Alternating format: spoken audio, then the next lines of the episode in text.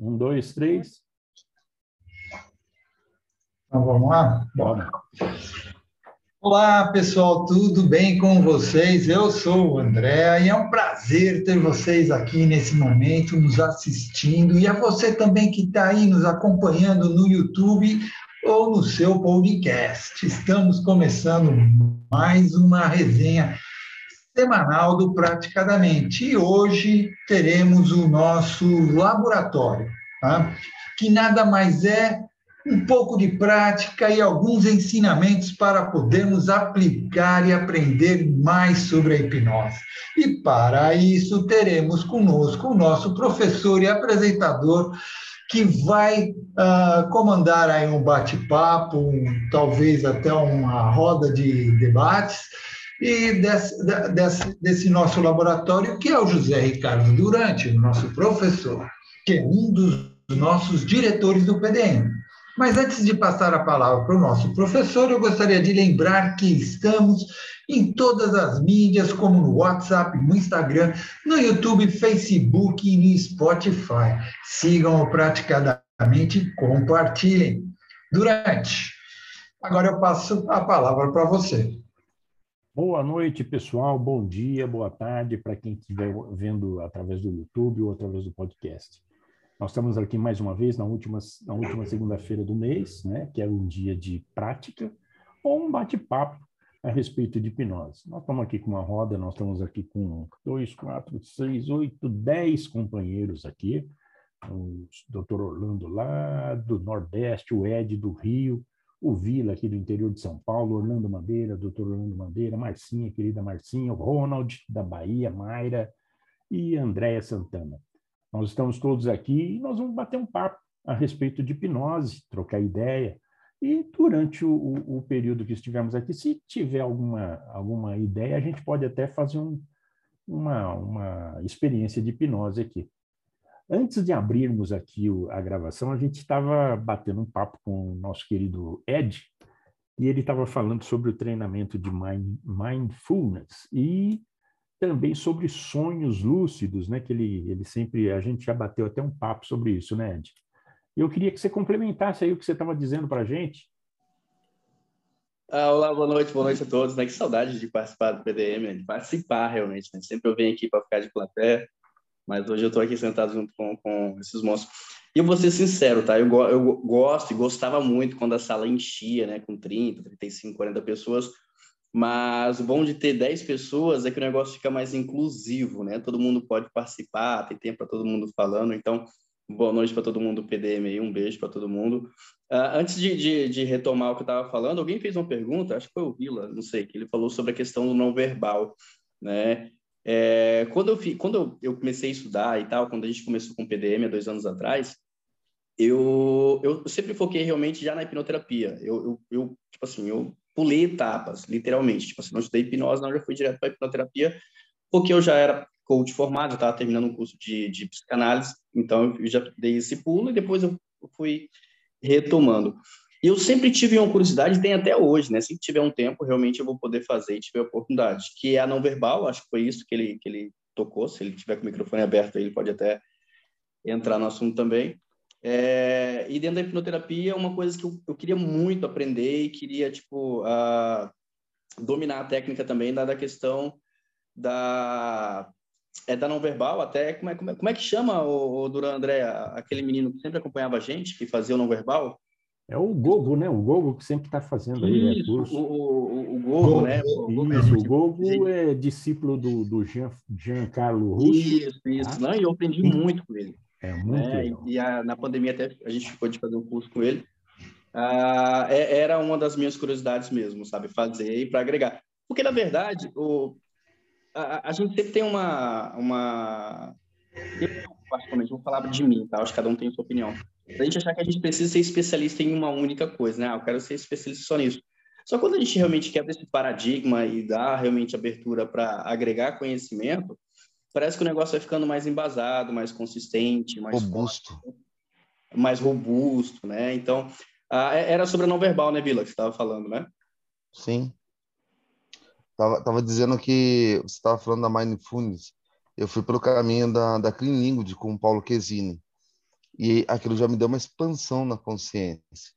Quando, quando eu comecei a estudar mais o magnetismo, que é a, a, a, diferente da fascinação um pouco, as prosêmicas do, do, do trabalho, quando eu voltei às aulas que, gente, que eu já conhecia, me deu um outro entendimento completamente é, diferente, mais segurança.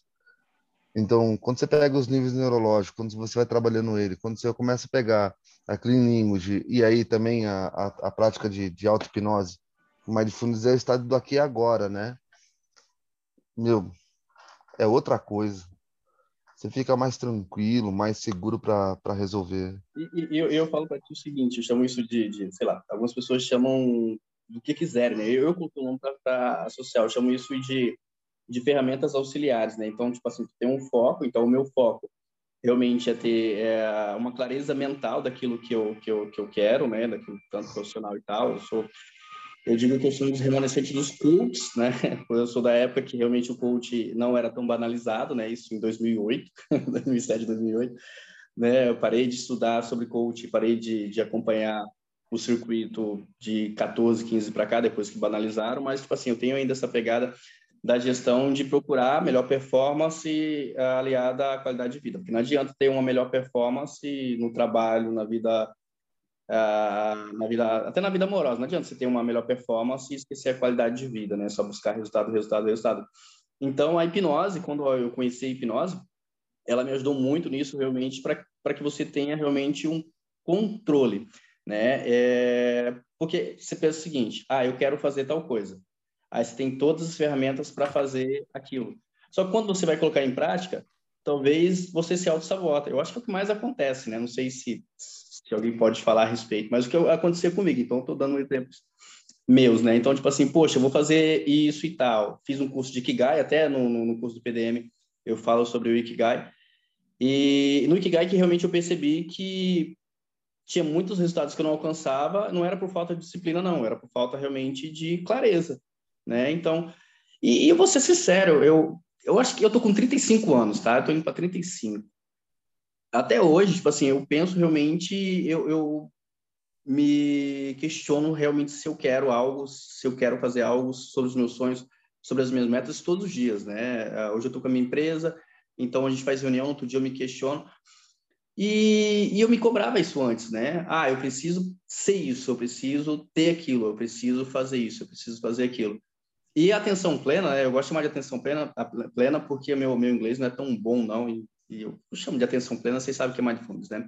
E atenção plena realmente, ela, ela calma a sua mente, né? Então, eu, pela, pelo meu temperamento, pela minha personalidade, eu tenho um raciocínio bem rápido, né? Me ajuda em muita coisa e me atrapalha em muita coisa, né? E a atenção plena realmente, ela, ela coloca em prática aquela questão, oh, se acalma, pensa bem, analisa. É isso mesmo que você quer, não é? Deixa para tomar decisão amanhã tipo assim, uma procrastinação boa, né? Se deixar para tomar decisão amanhã é, e não tomar, tipo, no calor da emoção. Isso envolve...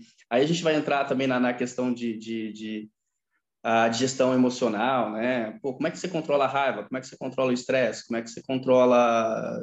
E, e, e, tipo assim, é um assunto que as pessoas falam, ah, é clichê, eu preciso me acalmar. Mas na prática não é não. Né? Tem uma questão da, da PNL que eu estava estudando agora dentro do Mindfulness, que é a tal da percepção. Cadê a Gia? A Gia ou o Thiago ia falar bem isso. Que fala sobre a percepção. E a professora Roberta, que é a minha instrutora daqui do Rio, ela fala o seguinte, que tudo que a gente... Eu, eu, eu via muito o Thiago e a Gia falando isso. Tudo que a gente vê o que acontece não é o que é, é o que a gente percebe. Ela deu um exemplo assim, pô, minha mãe morreu ontem. Ela deu um exemplo, tá? Ó, minha mãe morreu ontem. Se eu colocar aquilo lá como uma tragédia, que é realmente uma tragédia para algumas pessoas, eu vou ficar em depressão, vou ficar mal e tal. Se eu colocar, poxa, minha mãe viveu bem, minha mãe cumpriu a trajetória dela na Terra, minha mãe, tipo assim, é, chegou o momento dela, é o momento de todo mundo e tal, de ter essa consciência no momento de estresse, cara, isso é muito difícil, né? Tipo, aí todo mundo fala assim, ah, meu minuto de bobeira, meu minuto de, ah, tomei essa decisão de cabeça quente e tal, ah, não é tão fácil assim se acalmar. E aí eu cheguei à conclusão que não é tão fácil não, Duran. E André, tipo assim, ah, eu tenho que manter a calma em, nas horas difíceis. Não é, você não sabe que horas que vai ser essa hora difícil, né? Então, a atenção plena realmente ela ajuda nisso aí, tipo assim, você antecipar uma, uma, o próximo passo. Seria basicamente isso, né? Isso desacelera, ainda mais nessa Imagina o seguinte, Ed. Você está com um cliente ansioso e desesperado, aquela tensão toda, você virar para ele e falar assim, calma. é a mesma coisa de falar para alguém que está sofrendo de depressão, falar o seguinte, por que, que você está triste? A vida é tão boa, a vida é dela. Né? Então, tipo... então leva isso para você, tá? Eu, eu, penso da seguinte forma, leva isso para você. Tá? Então, o que, que é isso aí? É um autoconhecimento que você tem de si mesmo, né? Que você Exatamente. Porque... Eu, eu, falo, eu falo que até um. Eu, eu, eu sei lá, eu, eu, invento palavras, tá, gente? Então, nada que eu falar aqui vocês levam a sério, não, tá? É algo que eu faço para mim, para eu conseguir interpretar a, a, as coisas. Então, eu chamo isso de autoempatia. É, é uma autoempatia. Tipo assim, eu tenho empatia comigo mesmo, né? Tipo assim, a, a, poxa vida, cara, você errou de novo, poxa vida, pô, você não. Isso, isso eu lembro que eu usava muito para tratar. Para tratar, não, tratar é uma palavra muito forte, né? Quando eu atendia pessoas que queriam parar de fumar né? Cara, por que, que tu tá? Tem autoempatia contigo, cara. Se não conseguiu hoje, tu vai conseguir amanhã. Talvez o cara, o cara ficou uma semana sem fumar, fumou no oitavo dia, ah, vou fazer isso mais não. Nossa, foi um deslize, só foi uma, uma, um vacilo que ele deu, no outro dia ele continua de novo, né? Aí a, pessoa já não tem persistência, já não tem... Ah, já esquece que, tipo assim, é uma batalha que vai durar. E, e, e tem uma coisa legal eu tô jogando conteúdo para vocês aqui, tá? Vocês discorrem depois. Não sei se vocês conhecem Rebeca Brau, né? Eu acho que é Rebeca Brau, que ela fala sobre a questão da, da, da imperfeição, né? Cara, é... eu acho que é Rebeca Brau, tá, gente? Depois vocês pesquisam aí. Mas fala sobre a questão do, do ser imperfeito, né? Cara, quando você percebe que você, por mais que você busca, tipo assim, falando de mim, assim, que busca realmente performance, Brené Brown, obrigado, Ronald, é, que busca realmente sobre a, a a questão da melhor performance, tanto na área profissional, quanto na área pessoal, quanto na área amorosa. Quando você percebe que quase sempre você não vai conseguir, tipo assim, você deixa realmente um pouco a autocobrança e começa a viver realmente só o lado bom. Um exemplo, né, uma mente competitiva, eu acho que a maioria das pessoas tem aqui. É, se 10 coisas que elas fazem, é, sete elas não conseguem, três elas conseguem, e aí volta realmente aquela questão da percepção, aí você olha, caramba, poxa, sete, sete coisas que eu tentei hoje eu não consegui. Ela esquece de comemorar as outras três que ela conseguiu, entendeu? Uh, tem a questão do 1% por dia também. São questões, gente, que principalmente para. Acredito que todo mundo aqui seja terapeutas, né? São, são questões que as pessoas banalizam que não tem necessidade de banalizar. É, eu, eu, eu, eu, vou falar de mim, tá? Eu banalizei. Lembra aquela, aquele clichê de melhorar 1% por dia? Quem já ouviu falar disso? Ah, você precisa melhorar 1% por dia e tal. Alguém já ouviu isso? Eu, não, vou explicar, Vila. O Vila está discordando, mas eu, eu, meu assino é igual ao teu, tá? Só, só para. Eu só não, não ouvi do 1%, é isso que eu estou dizendo. Não, não é, é, é, é, é, tipo assim, era um negócio que eu criticava, e eu, eu não critico mais, que, que falava o seguinte, ah, se você melhorar 1% por dia, no final do ano, você melhorou 365%, né? Então, são questões que você não leva a sério, mas, cara, se você melhorar um pouquinho por dia, sei lá, você não precisa melhorar 10% por dia, 50% por dia, não precisa melhorar, é, mudar do dia para a noite, né? Ah, tem uma crítica que eu vou fazer aqui, mas eu vou fazer essa crítica que ela é polêmica só daqui um minuto, porque se eu, se eu falar aqui agora vai, vai, vai, vai dar uma polêmica danada, que é a questão de quando a pessoa muda de religião. E eu já atendi pessoas assim que ela acha que ela tem que mudar do dia para a noite, principalmente as pessoas que mudam para aquelas religiões que fogem realmente do, do, do, do daquela questão do ah, eu não posso fazer isso, não posso fazer aquilo, não posso. Essa questão de não poder. Quando realmente muda isso, cara, gera uma. uma eu vou falar isso lá para frente, tá? É, gera uma, um trauma. Cara, para você trabalhar isso depois é difícil pra caramba, tá? A pessoa viveu a vida toda dela numa questão, aí em determinado momento ela se converte. Oh, a partir de hoje eu vou seguir essa, esse novo estilo de vida, essa nova religião. E aí no outro dia ela já quer mudar.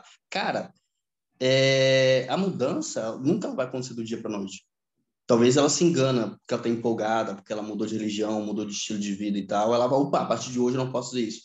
Ela pode conseguir não fazer isso um dia, mas tudo é um processo. Imagina, a tua mente, que é uma máquina, né, uma máquina biológica, ela está trabalhando aquilo lá todo dia, todo dia, todo dia. Aí num dia você fala assim para ela assim, ó, para de trabalhar assim, trabalha dessa outra forma. É outro modus operandi. Então, é uma das pessoas também que eu atendi, é a Vila, que, cara, é, é uma questão muito delicada que as pessoas ainda não estão.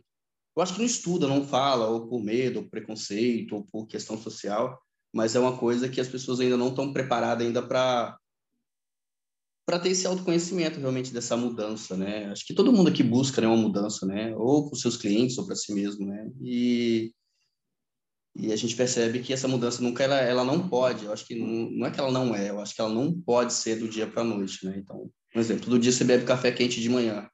Aí no outro dia, ah, não, a partir de hoje eu vou beber leite gelado, né? Sua mente não vai entender isso, né? Vai dar um bug, né?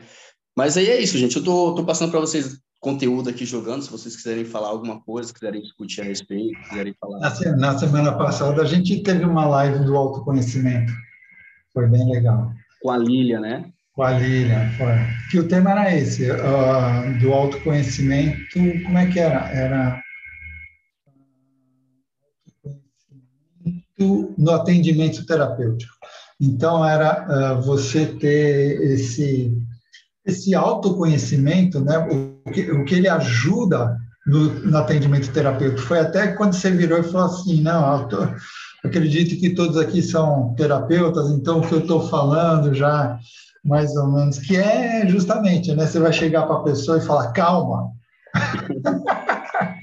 Ou então. Não tem como. É, é uma coisa que eu aprendi. Não sei se vocês já ouviram falar nisso. É, é, eu acho até legal a, o pessoal do PNL tivesse aqui, eles, eles, eles iam poder falar sobre a questão do rapó. Cara, você nunca vai acalmar uma pessoa que está que tá com muito acelerada falando devagar. Se a pessoa chega muito acelerada para conversar contigo, você vai tentar acalmar ela falando devagar, achando que ela vai imitar você, você está completamente enganado. Você, primeiro você tem que achar o tom dela um pouquinho menos e ir abaixando com o tempo. Né? Então, tudo isso é um processo. Eu falei agora aqui, eu acabei de falar agora aqui sobre um raporte de cinco minutos. Então, você começa a acalmar uma pessoa que está acelerada com cinco minutos de conversa. Porque você primeiro se adapta ao jeito que ela fala, eu estou falando de rapó, e depois vai modulando ela até realmente você chegar num ponto que ela consiga se ouvir. E, e sabe o que é engraçado? Você falou aí e, sobre a questão do autoconhecimento. É mais uma questão, André, que as pessoas colocam na caixinha do clichê, né? Ah, não vou te autoconhecimento, não. Quer ver uma coisa legal que me ajuda bastante? Até para o autoconhecimento? Livros de autoajuda.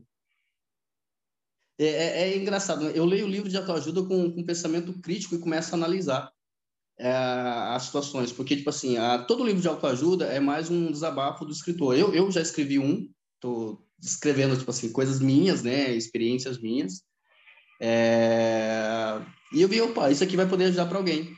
E eu percebi que era mais um desabafo mesmo da, da, do meu histórico de vida, da minha experiência, dos meus recortes circunstanciais. Falei, caramba, isso pode ajudar uma pessoa. Então, todo livro de autoajuda que eu leio, eu tenho um olhar crítico, né? Falei, opa, que legal, olha, essa pessoa, quando ela passou por isso, ela conseguiu fazer isso e, de certa forma, isso pode ajudar outra pessoa em, que esteja passando por esse momento, entendeu? Então, é, eu acho que, principalmente para a gente que é terapeuta, a gente tem muito essa questão da, das pessoas que não fazem parte da nossa bolha, né? De achar, ah, é clichê fazer terapia, né? É clichê é, fazer uma reprogramação mental, né? Não sei se alguém estuda aqui sobre reprogramação mental, até hipnose e tal. É, e não é, cara, não é. A Massinha, acho que a Massinha ia falar alguma coisa. É, é, viu? O nosso cérebro é uma máquina de aprendizado, né? De aprendizado eterno e infinito, enquanto durar. Então, o autoconhecimento nada mais é, para mim, no meu, na minha forma de ver, nada mais é do que você é, assumir essa percepção né, que o seu cérebro vamos passar a falar na neurociência, é essa máquina de aprendizado infinito. Então, ninguém consegue adquirir um autoconhecimento sem, né, no fundo, no fundo, ele não abastecer é, dessa, dessa, dessa, dessa intenção de entender que nós estamos infinitamente, enquanto vivos, né? Se, quer, se não falando em questão religiosa, enquanto vivos, sabendo que é o aprendizado constante. Você só adquire é, autoconhecimento quando você entende que você é um ser eternamente em busca do aprendizado. Falou Correto? Tudo. Falou é tudo, João. Ô, perfeito, João, e, e, e, você falou, eu lembrei de uma, de uma aula que eu tive, acho que uma das primeiras aulas que eu tive, é quando falou assim que o nosso cérebro, né, ou nossa mente, sei lá, chama da, da forma que você chama, ela só aprende aquilo que a gente quer que ela aprenda. Então, se você dizer o seguinte, ah, hoje meu dia vai ser ruim, o cérebro vai entender aquilo, vai dar uma ação para todo o teu corpo. Hoje o dia dele tem que ser ruim, né? E aí eu entro em mais uma questão de clichê aqui que a gente não leva a sério, a questão da, das afirmações positivas, né? É... Manda para alguma pessoa, sei lá, do nada, até um exercício, para qualquer pessoa aleatória. Eu fiz isso e deu certo, tá? É, manda assim, ó, você não está sozinho. Hoje o seu dia vai ser bom, né? Eu, eu, eu, te garanto que cada 10 mensagens que você mandar, 7, 8, a pessoa vai estar te agradecendo, vai falar que, ah, foi Deus que mandou você mandar mensagem, ou foi o universo. Não, não é é que a gente não leva a sério a, a, a questão dos clichês que a gente sempre falou que era clichê. Afirmações positivas, né? É, autoconhecimento. Só que assim, a gente não leva a sério também o autoconhecimento, a gente não leva a sério os nossos defeitos. Não leva. Tipo, ah, eu, hoje aí eu percebi que eu tenho que ser mais empático. Ah, não, hoje eu tô vendo que eu tô sendo muito arrogante. Ah, hoje eu tô confundindo a autoconfiança com a arrogância. Ah, hoje eu acho que eu preciso ouvir mais do que falar. Ah, não, hoje eu tenho que falar mais do que ouvir. Ah, hoje eu prefiro, eu preciso ter um tempo sozinho para mim. Né? Geralmente as pessoas sempre fazem uma autoavaliação ah, bem opostas, né? Que nem se alguém tiver alguma Ariana aqui, é uma brincadeira com o pessoal de área, é uma, uma, uma amiga que estuda comigo, ela é Ariana, ela fala que ela é 880. E eu sempre brinco com ela nesse sentido né, que é a, que é a Cláudia. Eu falo para ela o seguinte, é, ela fala, ah, não, é, hoje eu fiz meu autoconhecimento, cara, eu só vi lixo em mim, podridão e tal, podridão e tal. Eu falei, como é que você saiu desse, desse momento seu terapêutico? Ah, eu saí arrasada. Cara, por que você faz isso contigo, cara? É um autoflagelo. Tenha realmente seus lixos, mas tenha sua, suas qualidades. Não, mas essa sessão que eu fiz, falei, cara, sei lá, é você, é a sua máquina, é o seu cérebro, mas eu não faço não, cara. Eu não me martirizo assim, não. Eu sei que eu tenho um defeito pra caramba, erro pra caramba, mas eu tenho as minhas qualidades também. Então, geralmente eu faço, eu vou me calibrando, eu faço de lixo emocional, de lixo, a gente trabalha muito a questão da emoção, lixo emocional, aí depois eu faço uma de, de talentos e qualidades que eu tenho. Aí quando eu vejo que eu, que eu fico muito animado, aí eu volto um pouquinho para lixo emocional, tipo, eu vou me equilibrando, né? E, e falando nisso tudo, né, sobre essa questão do, do, do conhecimento, é, tem duas coisas que eu queria jogar para vocês aqui, tá? A primeira é sobre o equilíbrio emocional, né? E, e a segunda, para aproveitar a fala do João, né, que o João falou, é sobre a questão de desaprender hábitos nocivos, né? É, tem, tem situações que a gente nasce com elas, né? Nosso cérebro reptiliano já já está gravado aqui como fazer para pedir, né? A questão da conquista, a questão da segurança, a questão da, da proteção. Então, essas, essas situações já tem. Mas tem situações que a gente aprende, né? Hábitos nocivos, né? E, e as pessoas nunca se perguntou, poxa vida, se eu aprendi a fumar, eu consigo aprender a desaprender a fumar ou aprender a não fumar, porque foi algo que eu aprendi com o tempo, né? E as pessoas não levam isso a sério, né? Ah, não, isso é inato, eu não consigo mudar. É, como não consegue mudar? Você, você aprendeu ter esse hábito ruim, como é que você vai, não vai aprender a, a não ter esse hábito ruim? Né? Então, essa questão do aprendizado, eu concordo com o João, tipo assim, a, a nossa, o nosso cérebro ela é uma máquina infinita de conhecimento, então, é, por mais que, que, que você tenha todo o conhecimento do universo, você vai morrer sem saber muita coisa. Uma coisa que, que vale a pena a gente lembrar bem, tá? É o seguinte, que é, a gente vive nos comparando às outras pessoas, tá? Independente de você ter consciência disso ou não. A gente sempre acaba achando que o outro está melhor que a gente em alguma coisa. Ou que o outro, vamos supor, eu, eu, ah, eu só vou viajar se eu for com fulano, fulano for comigo, tá? Ah, não, eu não gosto de viajar sozinho, só se fulano for comigo, ou Beltrano for comigo. Meu, você já experimentou, já teve a sensação de viajar sozinho? Tá? O que, que você vai sentir saindo sozinho? Isso vai te trazer uma nova experiência. Isso que eu considero um autoconhecimento.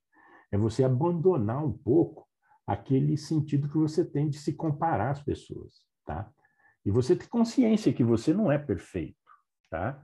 Mas você busca a perfeição. Aliás, tudo no planeta busca a perfeição. Se você parar e analisar friamente cada coisa que acontece no universo, você vê que tudo está indo é uma, uma, uma progressão, o pessoal vai melhorando em alguma coisa. Tá? É, sobre comparação, só queria abrir um parêntese aqui. Fala, Quer falar, Ed? Não, não, eu ia falar também sobre comparação, mas eu estou ouvindo tua voz, eu prefiro ouvir tua voz do que falar. Está um pouco rouca de tanto tossir. É, a gente, enquanto animal, a gente aprende olhando é, é, é o grupo. Então, eu acredito que a mente da gente ela é um pouco é, programada para o que é o mais fácil. Você repete o que teus pais falam, você repete o que o grupo faz, é, faz, é o pertencimento, você faz parte daquela espécie entendeu? Todo animal é assim. Então, o autoconhecimento, eu acredito que ele entra quando você além de fazer parte do todo, você identifica quem você é sem o todo, o todo que você é. Perfeito, né? é isso mesmo. E é, esse, é, é, é essa questão que às vezes dá preguiça, porque a gente é preguiçoso. É, é, é, por natureza, a gente quer o que é mais fácil. E aí, voltando para o que o Ed falou, é, que ele olha o, o, os livros de autoajuda é, de forma crítica, é, eu acho tipo uma terapia em grupo, porque da feita que alguém que se propõe a ler aquilo e em algum momento se identifica, ele já vai sair da sua solidão. E ele quebra, muitas vezes, é, é, é é, é, algo que, que ele criou na cabeça dele como uma experiência única, que ele só via aquela, aquela possibilidade de comportamento, de reação diante daquilo. Então, para mim, o livro de autoajuda, eu gosto, não sou aquela que consome com frequência, mas me ajuda não só a, a, a eu já fiz terapia em grupo, tá? Então, ela funciona dessa forma. É, todos nós já passamos por situações que, ou, ou de grupos, né? Geralmente, quando tu tem grupos de amigos, tu tem pessoas com interesses em comum. Então, uh, as chances de terem passado por situações, não todos, mas por situações semelhantes, não iguais, semelhantes, e tiveram comportamentos, enfrentamentos de formas diferentes, aquilo já vai se conectar contigo como possibilidades que não necessariamente você vai agir igual. Vai agir é, é, através do, do que você é, é, o que você administra aquela nova informação dentro de ti, entendeu? Tu pode se sair melhor numa próxima situação, assim como você pode paralisar e, e, e demorar um pouquinho, enfim, tem mil e uma formas de, de, de proceder diante disso, né? Mas eu queria incluir isso aí. Olha, gente, para vocês terem uma ideia, ontem, é, essa semana passada, eu fiz um curso e essa conversa estava tá ligando, está indo com uns lados bem legal. É, a gente anda como gado, né? Se você parar e analisar friamente, a gente, sei lá, parece que a gente segue um caminho, todo mundo parece meio igual, meio parecido. Mas ontem, na, na essa semana, o pessoal fala, tá? É, e é uma coisa, todo mundo sabe disso, não existe nenhum ser humano igual ao outro. Completamente diferente. Teve um, um, o pessoal fez um estudo de fisiologia, né, estudo da face, e, meu, vou te falar uma coisa, apareceu uma pergunta lá vamos analisar gênios idênticos. Meu, não existe gênio idêntico. Eles são parecidos, extremamente parecidos. Mas quando você faz uma observação mais profunda, eu estou falando fisiologicamente apenas, você já vai ver que eles têm uma diferença. E a diferença de cada pessoa, do temperamento, do caráter, do modo de vida, do modo de sentir de cada um. Cada um de nós aqui tem um sentimento. O que, que você sente da sua vida? Certo, Ed? Qual é aquela, aquela pergunta louca que aparece para a gente, né? O que, que eu estou fazendo aqui? O que, que eu sou? Sabe que eu gosto? Sabe que eu gosto do praticadamente? Tipo assim, eu, eu acho que eu já falei isso para vocês, né? Acho que no meu último discurso, que é, é interessante como, como o, o flow ele ele é incessante, né? Tipo assim, em todas as resenhas sempre tem, né?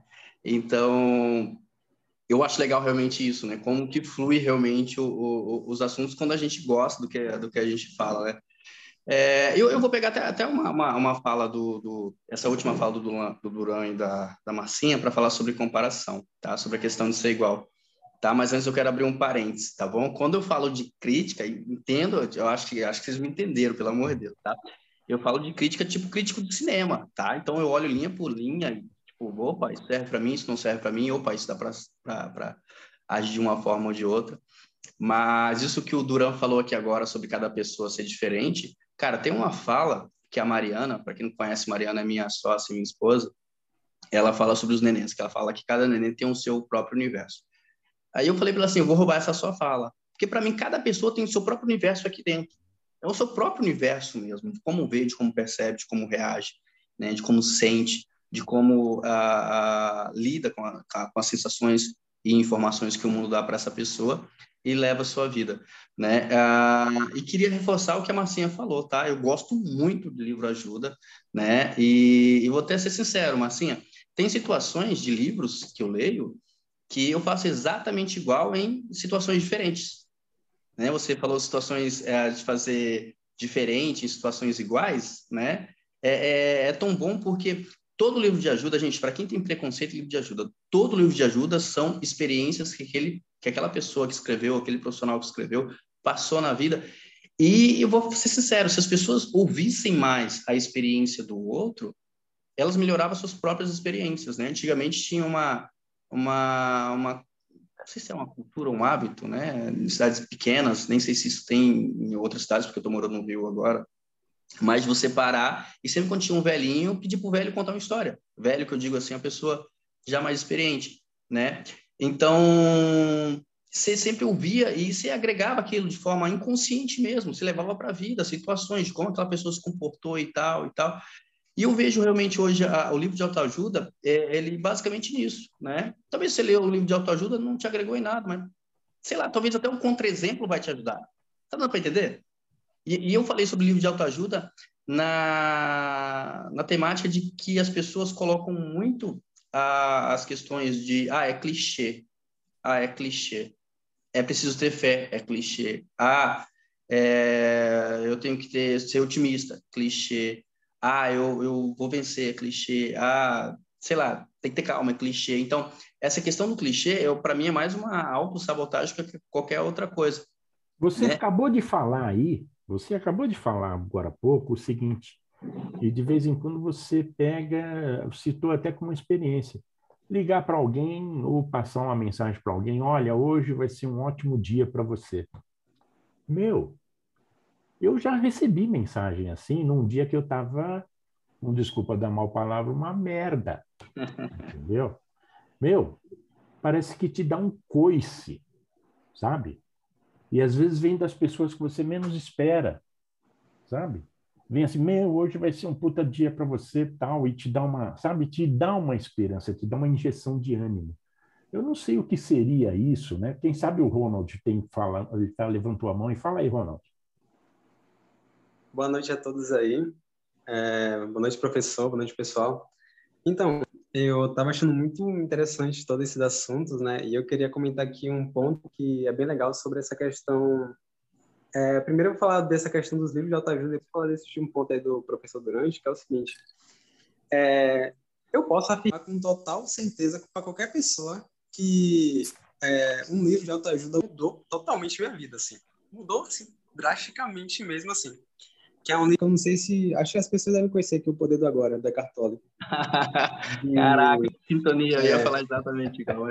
Continua, vai. Esse livro, esse livro, cara, ele literalmente mudou totalmente a minha vida. Eu me lembro até hoje, eu estava em torno de 7 a 18 anos, né? E aí estava com vários rolês voltados à ansiedade, essas coisas assim. Tava fazendo, inclusive, psicoterapia também, né? Só que, que acontece? Mesmo na psicóloga e tudo mais, não conseguia sentir uma mudança muito grande. E, literalmente, uma pequena frase mudou totalmente, assim, a minha forma de, de lidar com minha mente depois de um treino que eu fiz com isso, que era o seguinte. O Tolle chegava no livro e falava, simplesmente observe seus pensamentos de forma não reativa. Não julgue seus pensamentos. E pode parecer uma coisa que, assim, a gente agora que tem esse conhecimento sabe, só que na época eu não sabia disso, não fazia a menor ideia disso. E eu simplesmente comecei a praticar isso. O pensamento vinha, eu não, não tentava reagir contra ele. Aí depois ele tem outra parte que ele ensina que é você dar muita atenção aos seus sentidos, né? Ao seu corpo, à tua respiração. E eu comecei a praticar muito isso que ele falava. E era somente isso assim. E aí teve uma outra frase que estava no livro dele, de Praticando o Poder da Agora, que assim, assim, é uma das coisas que eu levo como uma rotina diária, assim. Eu faço todo santo dia desde aquela época, que é observe a sua respiração tantas vezes que você lembrar no seu dia. Somente isso. Ele não falou nada demais, não fez grandes coisas. E isso, literalmente assim, fez a minha vida dar um salto gigantesco, sabe? E uma coisa legal disso é que, literalmente assim, depois que eu tive esses aprendizados, eu comecei a mudar. Hoje em dia, a minha mente está totalmente diferente devido a essa prática que eu simplesmente aprendi naquele livro, né? Então, assim, eu acho que as pessoas têm um preconceito muito grande com os livros de autoajuda e eles colocam tudo no mesmo balaio. Mas eu juro, eu não sei porque eu tenho uma intuição de que muitas pessoas que falam isso dificilmente praticam algumas coisas dos livros aqui. Eu, eu não sei explicar exatamente porque tem muitos livros muito bons, com muitas práticas, e eu mesmo não, eu não pratiquei muita coisa de vários livros. Tem muitas, muitos livros que tem várias coisas para poder fazer, eu fiz em si. E eu acho que é muito legal a gente botar essa relevância, sabe? Como às vezes um simples livro pode mudar realmente muita coisa assim que você tem. E, eu, e, eu, e a última coisa que eu queria falar sobre isso é a seguinte. É, quando eu estava lendo um livro que estava sendo muito criticado por alguns amigos meus, chamado Desperte Seu Gigante Interior, que é do Tony Robbins, seja, acho que algum de vocês já deve ter lido. Né? E, cara, hoje em dia eu tenho, assim, a minha mentalidade muito drasticamente, assim, moldada por um capítulo do Tony Robbins, é, de perguntas. Assim, aquele livro, aquele capítulo de perguntas, assim, mudou tanta coisa, assim, que eu penso, que eu começo a filtrar. Então, assim, olha só que louco, velho. Um livro de autoajuda fez muito da minha mente mudar, e assim, eu agradeço demais esses caras. Se eles não tivessem escrito o que eles, o que eles tiveram de experiência, assim, eu não seria, eu não seria, acho que quem eu sou hoje. Então, acho que era só isso que eu queria falar, porque tem uma crítica muito grande de autoajuda, mas, sinceramente, sou super fã de autoajuda. Olha, você sabe que uma coisa muito interessante é o seguinte: nós estamos falando aqui de livro de autoajuda, tá? O que, que é uma, um livro de autoajuda? Você lê, tá? Você está tendo uma mensagem, correto? Todos concordam que aquilo lá é uma mensagem. Mas essa mensagem ela pode vir de outras formas também. Né? Elas podem vir através da música, por exemplo. Quantas vezes alguém, algum de nós aqui estava ou numa, numa, numa situação e de repente você ouve uma música, a letra de uma música tem muita coisa a dizer para você, certo? Ou às vezes só o som, só o som. Você está quieto de repente vem aquele som e você meu, você, você, você aquilo te muda. Tá? Sério? Aquilo vai para dentro, parece que, que entra dentro da, da, da memória celular de cada um de nós, né? Ô, ô, ô, Duran, eu, eu, tipo assim, minha missão já foi cumprida aqui já, tá? É, eu tava falando realmente sobre isso aí, as pessoas, a dificuldade que as pessoas têm de falar que ler um livro de autoajuda. Você pode ter certeza. Qual é o livro que você lê? Né? Todos menos o livro de autoajuda. Tem três livros de autoajuda que eu recomendo para vocês a, lerem. Tá? É... Código da Inteligência, de Augusto Cury, que para mim é um cara fenomenal. Quem não conhece, procura conhecer. É... Uma Vida com Propósito, ah, esqueci o nome do autor, li faz muito tempo. Tem uma, ah, eu li, foi uma vida com propósito. E o terceiro é esse do Ecatuli que o Ronald acabou de, de falar, que eu uso muito dos scripts dele lá para fazer terapia para desacelerar os pensamentos. Né? Ele tem uma questão da cachoeira do rio lá, que ele compara os pensamentos com folhas. Né? Eu só troquei folhas por peixe, então cada peixe é um pensamento. No livro, cada peixe é uma folha eu só mudo isso aí. Tá? É, cara, que legal é realmente essa, essa, essa conexão, gente. É, a questão do, do, do, livro de autoajuda, ela é uma questão que, no meu entendimento, tá, gente? Não estou falando aqui com verdade absoluta, não, tá? É que a. Eu não vou falar alma, senão vai ficar um negócio muito espiritual. Vou falar da mente, tá? Porque tudo para mim está aqui na mente. A mente do, do ser humano é muito carente pela incerteza. Tá? É o mesmo sentimento que causa a ansiedade, a incerteza e o medo. Então, a incerteza e o medo, ela causa vários sentimentos de fragilidade nas pessoas, de vulnerabilidade nas pessoas, tá? Ah, e eu, eu, digo até o seguinte, né? A, a, nossa mente, a sua própria mente, você precisa adestrar ela. Imagina um cavalo selvagem. Quem fez psicanálise vai lembrar do professor falando lá que compara a mente, o id, o ego, o superego com o cavalo selvagem.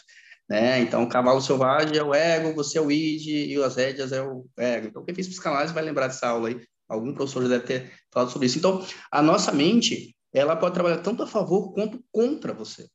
Só que, tipo assim, ela é uma máquina idiota. O, o Perluge, o Piazzi, o professor Piazzi, ele sempre fala isso. A, a, o cérebro, ele, ela é uma máquina idiota, porque você que controla ela. Se você deixar ela te controlar, as suas emoções vão te controlar, a sua raiva vão te controlar, a tristeza vai te controlar, e na verdade você precisa controlar, né? Trabalhar realmente isso aí. E, cara, tem uma fala da, da Marcinha, que eu tô tentando chegar nesse raciocínio, mas eu não quero perder a informação, é que ela falou sobre a facilidade da mente humana, né, sobre a questão da, da, da adaptação. Charles Darwin já fala, falava sobre isso, né? A, a, a mente não é, é, é, não é que ela não queira fazer o difícil, é que ela tenta procurar sempre o jeito mais fácil, ela sempre quer descansar. Né? Então, ela sempre procura o jeito mais fácil. Ah, vou ler um livro? Não, vou abrir no telefone. Ah, vou ver um audiobook. Né? É o prazer, a busca do prazer. Gente, prazer. Deixa, deixa eu fazer uma pergunta aqui, que, que foi, foi falando, falando até que entrou nela aí. Quem é que controla a mente? Tá, essa pergunta quem, é para quem responder. Para todo mundo. Quem é que controla as reações cerebrais? Tá, mas é uma pergunta retórica, você vai responder? Não, não, para quê? Eu quero saber. Porque nós estamos falando, falando, falando. Eu quero, eu, eu quero falar o seguinte: é, a, a, medicina, é, a neurologia, a neurociência vai chegar num ponto que nós vamos passar lá na física quântica. Certo? Aí eu pergunto, quem controla a mente? Quem é que observa o pensamento? Você me falou assim, ah, vamos falar de alma, espírito, ah, não, mas vamos falar da mente. Sim. Quem é? Como é eu, eu, o ser humano, como que é que o ser humano é feito? Ele, é, ele é composto de quê? Mente, corpo e o quê? Quem controla a mente? Quem controla o cérebro? Quem manda as reações para o cérebro para ele falar que ele está sentindo dor, que ele está sentindo tristeza, que tudo é reação química. Isso. isso física, elétrica. Quem controla isso? Eu, eu isso, é tenho... é, isso é a maior briga que eu tenho com os neurocientistas, com o pessoal da neurociência. Ô, ô João, eu, eu, tenho, eu tenho a minha resposta, tá? Fala, me dá ela aí, vamos ver se me convence. Não, não, não, não é minha intenção. Então, se tu está esperando uma resposta... Não, mas eu quero, eu quero. Espera aí, só um minuto. É. Eu vou lá comprar depois. Tá? É, cara, quem já leu aqui o Monge Executivo? Alguém já leu o Monge Executivo? Não, ninguém leu. Não, pelo amor de Deus. Já, já li, já li. Não, eu, li eu li todos, todos do Eric Toller, todos eu li. E Cara, não é livro é... de autoajuda, ele é, é autoconhecimento profundo, vai muito mais além de autoajuda. É assim, é uma. É, é, até, cara, você falou uma coisa que é muito boa, cara. Tipo assim, eu. Eu acho que de um, um tempo para cá, até antes de criar o PDM, eu sempre falei assim, cara, os meus estudos e as minhas, os meus conhecimentos, ele não pode servir para converter ou convencer ninguém, né? É justamente por causa disso que o Duran acabou de falar. Cada pessoa tem sua percepção né? É, eu, eu, na faculdade, principalmente quando a gente vai falar de três assuntos, eu sempre falo o seguinte, gente, vocês querem participar de um debate construtivo ou de uma guerra de opinião? O que é isso, Ed? Qual, qual é a diferença? Ah, um debate construtivo é quando você defende Bolsonaro e o outro defende o Lula e cada um apresenta suas propostas e um consegue ouvir o outro. Um consegue analisar o outro, um consegue se colocar no lugar do outro, porque que o outro defende o contraditório. Né? Então, aí a gente vai para a ampla defesa do contraditório. Isso é uma, uma, uma, um debate construtivo, quando você coloca a sua opinião e tal e tal, e depois a pessoa analisa a todo o arcabouço educacional, social, histórico, cultural que essa pessoa viveu, né? E até ocorrem choques culturais nesse, nesses discursos. E E aí ela analisa o que é certo, o que é errado, o que é que pode ser feito, o que não pode ser feito ah, no que tange a ética e moral. Tá? Então, só para deixar clara essa questão, que é essa minha opinião que eu vou dar aqui sobre, sobre essa sua pergunta, não é para te convencer, é minha opinião, tá? É aquilo que eu acredito. Não, as opiniões e, que a gente dá não, não tem um embasamento científico. E, e, não, para ser uma coisa certa, a, teria que ter um embasamento a... científico, mas a gente está dando só opinião, então é a nossa. Isso, não, é, é isso. É, não, mas até vou ser sincero, tá, o, o, o Duran? Ah, isso até com o Delisla, a gente, eu aprendi com o Delisla. É, até com, com, debates científicos, existe a pessoa que apresenta um artigo científico, outra pessoa apresenta um outro artigo científico de uma outra escola, de, então sempre vai ter discordância. Gente, não existe essa coisa de, de, verdade absoluta. O martelo de Nietzsche sempre fala isso. Se você tem uma verdade que para ti é absoluta, martela ela. Vê se realmente ela, ela aguenta as marteladas é, do questionamento, da dúvida, da, da crítica, para saber se realmente aquilo é consistente. Né? É, mas voltando aqui, tá? É só a, a, a Lília até me ajudou na resposta. No livro O Monge Executivo, é, tem a história do, do, do, personagem principal, né, que é o executivo, mas sempre fiquei fascinado realmente pela, pela, pelas falas do monge, né? É, então, quem controla realmente a, a mente, os pensamentos, é o próprio observador, né? E justamente até casando com essa fala da Marcinha, da facilidade, né? Então, é por aquele ciclo de conquista. O que é um ciclo de conquista? O, o, o ciclo do predador. Então, se eu saio para caçar a minha presa do dia e ela é fácil, amanhã, se ela não for mais fácil do que hoje, eu vou desanimar. Entendeu? Tipo assim, é, quem já viu que aquela, as melhores conquistas são aquelas que você mais passou perrengue? É porque o seu cérebro está acostumado com isso. Então, você mesmo vai se auto-balizando nesse sentido, entendeu? Tipo, da, da questão da facilidade. Então, para mim, quem controla os seus pensamentos, né? Ou quem a, gerencia, eu acho que controlar não, tá? É, se tem um especialista para falar sobre estrutura de pensamento, é Augusto Cury. Né? Ele desenvolveu uma... Você vai entrar? Você quer que eu saia? Tá, eu vou lá para a sala, então. Peraí, só vamos dar lugar gente. Então, se alguém tem alguma, alguma questão sobre isso, aí eu, agora estou falando cientificamente do que Augusto Cury falou, é sobre a estrutura do pensamento. Né? É, o, o, pensamento ele é uma questão, sim, biológica, ele é uma questão, sim, de, de, de, de neurotransmissores, né? de toda, toda uma questão é, neurobiológica, mas existe a questão de você administrar esse pensamento. Né? O, o Ronald acabou de falar essa questão do deixar passar, né? do gerenciar, do deixar passar, de controlar. Né? Então, quem, quem tem que entender quem que dita realmente. Pô, será que esse pensamento é benéfico para mim? Será que não é?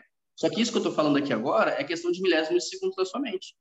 Você toma suas decisões baseado em quê? O seu pensamento automático, ele é baseado em qual hábito que você toma.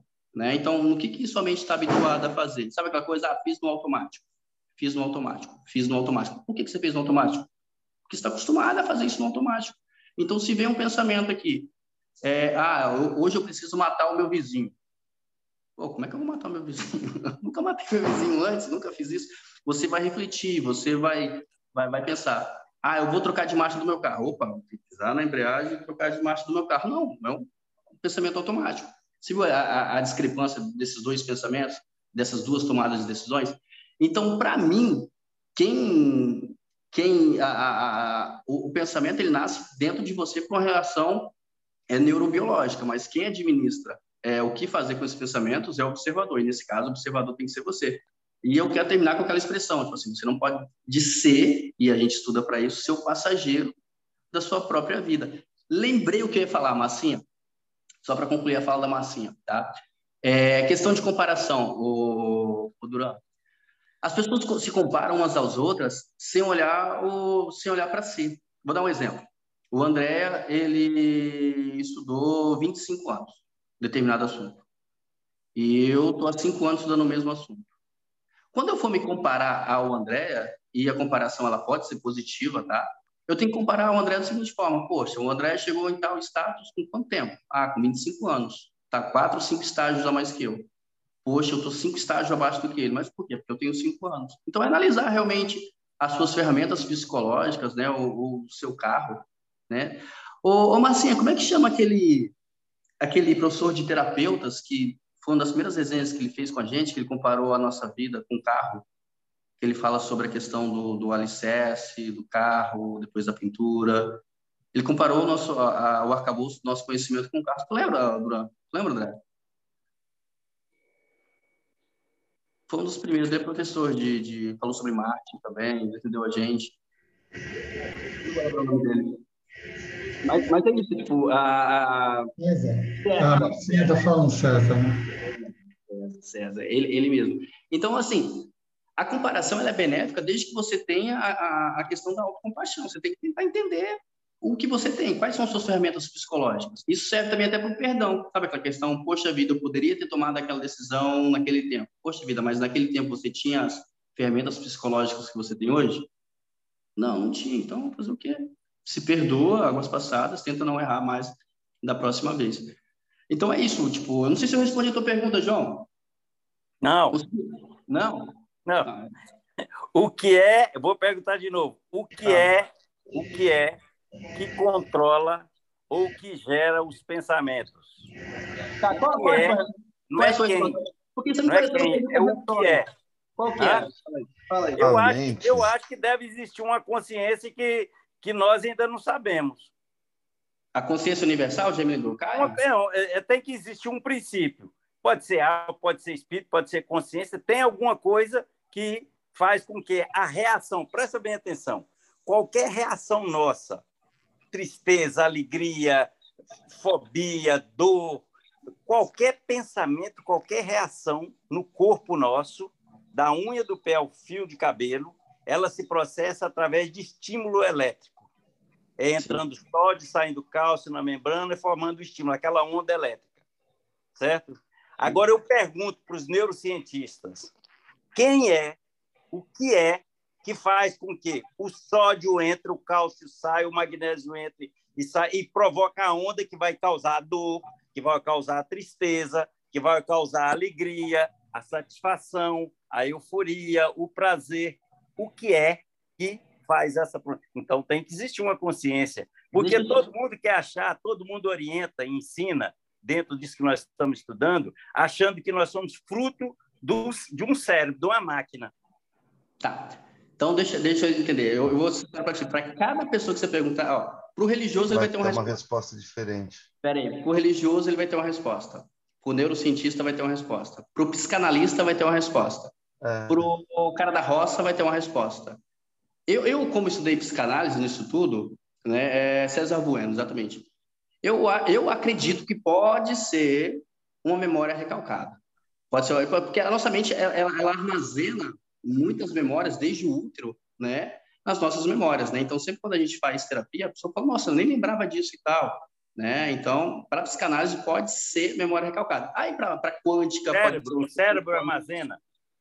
Hã? O cérebro, a máquina, o cérebro. Não, já está provado que a memória não se localiza no cérebro. A ah. memória, a memória não localiza, a toda memória que nós temos não, já está provado isso, ela não fica localizada no cérebro. Ela fica é, impregnada no, em todo o corpo da gente. O cérebro ah, corpo. Da, da, que existe sinapse na, no corpo todo, né? Exatamente. É a memória não, celular. Não, não quando, eu, quando eu falo cérebro, quando eu falo cérebro, o cérebro é lá a parte está superior. Ah, mas, mas, então, mas, quando entra nesse contexto, se for pelo âmbito científico, ah, que vamos é, falar dos neuro, neurocirurgiões, é, os pesquisadores, nessa área, eu já vi vários falando a mesma coisa, que quando eles estudam e pesquisam com relação ao cérebro e com relação ao universo, eles chegam à conclusão que tem uma consciência divina com certeza atrás disso tudo. Eles só ainda não identificam nem sabem expressar como é isso. Ah, isso eu estou falando dos cientistas, tá? isso. tá? Porque o religioso ele vai dar um nome, cada pessoa e segmento, de acordo com a sua crença, vai dar um nome. Agora, nós estamos falando em nervo de, em, em, é, é... Pois é, mas eu quero falar que é, é, ciência, ciência, não vou falar ciência. de achismo. Não, eu estou falando do ciência. Tipo, Miguel Nicoleles, eu vi um, tem um podcast dele maravilhoso. Mas, ô, ô Lília, Lília, é assim, ó, deixa eu tentar explicar aqui para todo mundo. O João, ele tem uma resposta, tá, gente? O João tem uma resposta dentro dele. Né? Então, isso, isso sempre vai ter. Então, o João tem uma resposta. Então, se a, se a resposta que todo mundo der não se aproximar, não, gente, não é essa Não, é, eu vou tentar, assim, é, ser, ser mais repetido. Não, eu, não, eu, eu tô cada... querendo é fazer, mexer, Não, entendi, eu entendi. É, sim, sim, a gente sim, fica estudando, estudando, tem hora que até para. Eu falei, que, que, não, de onde é que vem? Quem é que, que gera o pensamento? Deve é existir alguma coisa. Ó, eu, vou, vou, eu, eu dei risada, tá ali, não foi de você não, foi da Marcinha que escreveu aqui, tá? É, para cada pessoa que você conversar, vai ter uma resposta. A, a, a Marcinha aqui foi sincera, gente. Para mim é Deus e ponto final.